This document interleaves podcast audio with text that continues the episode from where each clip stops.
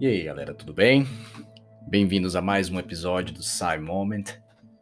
Estamos aqui para falar um pouco hoje sobre um tema um pouco diferente. Após um longo tempo sem nos encontrarmos, quero falar um pouco aqui hoje sobre um sentido especificamente do ser humano. O ser humano, em toda a sua complexidade, é bom em quase tudo, mas não é o melhor em quase nada. Nós podemos correr, mas jamais seremos capazes de apostar a corrida como a Tita, por exemplo. Nós podemos nadar, mas nunca seremos capazes de fazer manobras rápidas como o Marlin. Podemos ouvir, mas nossa adição é muito limitada em relação a de um morcego ou de uma coruja. Podemos sentir sabores, mas nossa percepção de sabor é muito dependente do nosso olfato. E por falar em olfato, até sentimos odores da natureza, mas quem me dera ter a percepção que os cães têm do mundo pelo olfato. Até temos uma pele sensível, mas as aranhas têm um verdadeiro sentido aranha, graças aos seus pelos. Eu ouso dizer que a visão é o principal sentido humano, mas nossa visão nem chega perto da visão da tamarutaca, por exemplo. Mas uma coisa interessante sobre a visão humana que quase nenhuma outra espécie tem é o nosso branco, o branco dos olhos. Sugiro que nesse momento você pause esse podcast e pesquise no Google olhos de animais e comece a reparar. Na parte externa do olho, podemos notar facilmente a esclera, logo em seguida a íris e no meio a pupila. A pupila que em alguns animais é redonda, em outros uma fenda horizontal ou vertical.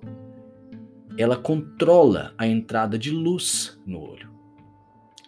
A parte mais fácil de se identificar é a íris, a parte colorida e muscular do olho que se encarrega de contrair ou relaxar a pupila. Em humanos, nós claramente notamos também uma esclera, a parte branca do olho. Mas você já parou para se perguntar para que serve essa parte branca do olho? Quando você pesquisou sobre os olhos dos animais, reparou que quase nenhum deles possuía uma esclera visível? Observação interessante, né? Isso é devido ao fato de que a esclera é uma adaptação evolutiva social do ser humano. É extremamente desagradável quando estamos conversando com alguém e essa pessoa está fazendo uma outra tarefa ou prestando atenção em outra coisa que não seja em você. Como mexendo no celular, ou olhando para a TV, lendo um livro, revista. Ao olhar para alguém, você consegue identificar para onde essa pessoa está olhando, ou se essa pessoa está prestando atenção em você ou em outra coisa. Nós somos capazes, inclusive, de nos comunicarmos através do olhar. É claramente perceptível se a pessoa está prestando atenção no que você está falando ou ela está fingindo prestar atenção no que você está falando. Quando alguém mente e tenta desviar o olhar, ou quando se faz uma descoberta e ficamos surpresos, quando estamos tristes, com o olhar caído para baixo, quando olhamos de um canto ao outro na sala nos olhos daquele amigo ou amiga e ela já sabe que queremos contar um segredo. Quando aquela pessoa que não gostamos passa e damos aquela revirada no olho, indicar que o crush está logo ali perto da escada, e até mesmo quando você percebe que ele estava olhando de volta, de cantinho de olho. A comunicação visual é algo tão intuitivo que não precisou ser ensinada e já sabemos até mesmo o que a pessoa quer dizer, e nem ao menos percebemos que estamos fazendo isso. Quando por um acaso teimamos com os nossos pais, recebemos aquele olhar que a gente sabe que quando chegar em casa vai ter aquela conversa. Ou às vezes, quando saímos um pouco mal em alguma prova ou esquecemos uma atividade, sabemos que vai ter repercussão. Qualquer um desses exemplos mostra o quão importante é a comunicação visual para o ser humano.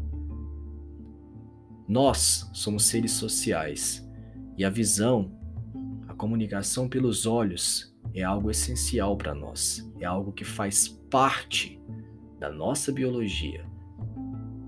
Se nós repararmos os outros animais ao olharem para humanos ou para outras espécies, com exceção dos, dos cães e alguns símios, nós temos até a impressão de que eles olham para nós, mas é como se eles estivessem olhando através de nós. Os cães até olham nos nossos olhos, e isso tem influência humana. Com o passar dos milhares de anos, nós, no processo de domesticação dos cães, selecionamos aqueles que conseguiam reagir às nossas expressões também faciais. A falta de expressão, a falta de olho no olho, dificulta que esse tipo de comunicação aconteça. E em períodos como o que estamos vivendo, definitivamente faz com que nós valorizemos mais esse contato humano, face a face. Expressões como a menina dos meus olhos ou a janela da alma exemplificam muito bem a importância que a visão tem para o ser humano.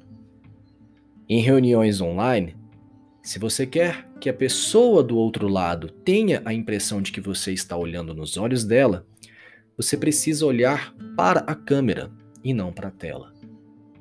Mas fazendo isso, você não consegue ver os olhos da outra pessoa. E vice-versa. Então, de qualquer maneira, em ambientes online, nós não teremos o real contato visual. E isso faz muita falta.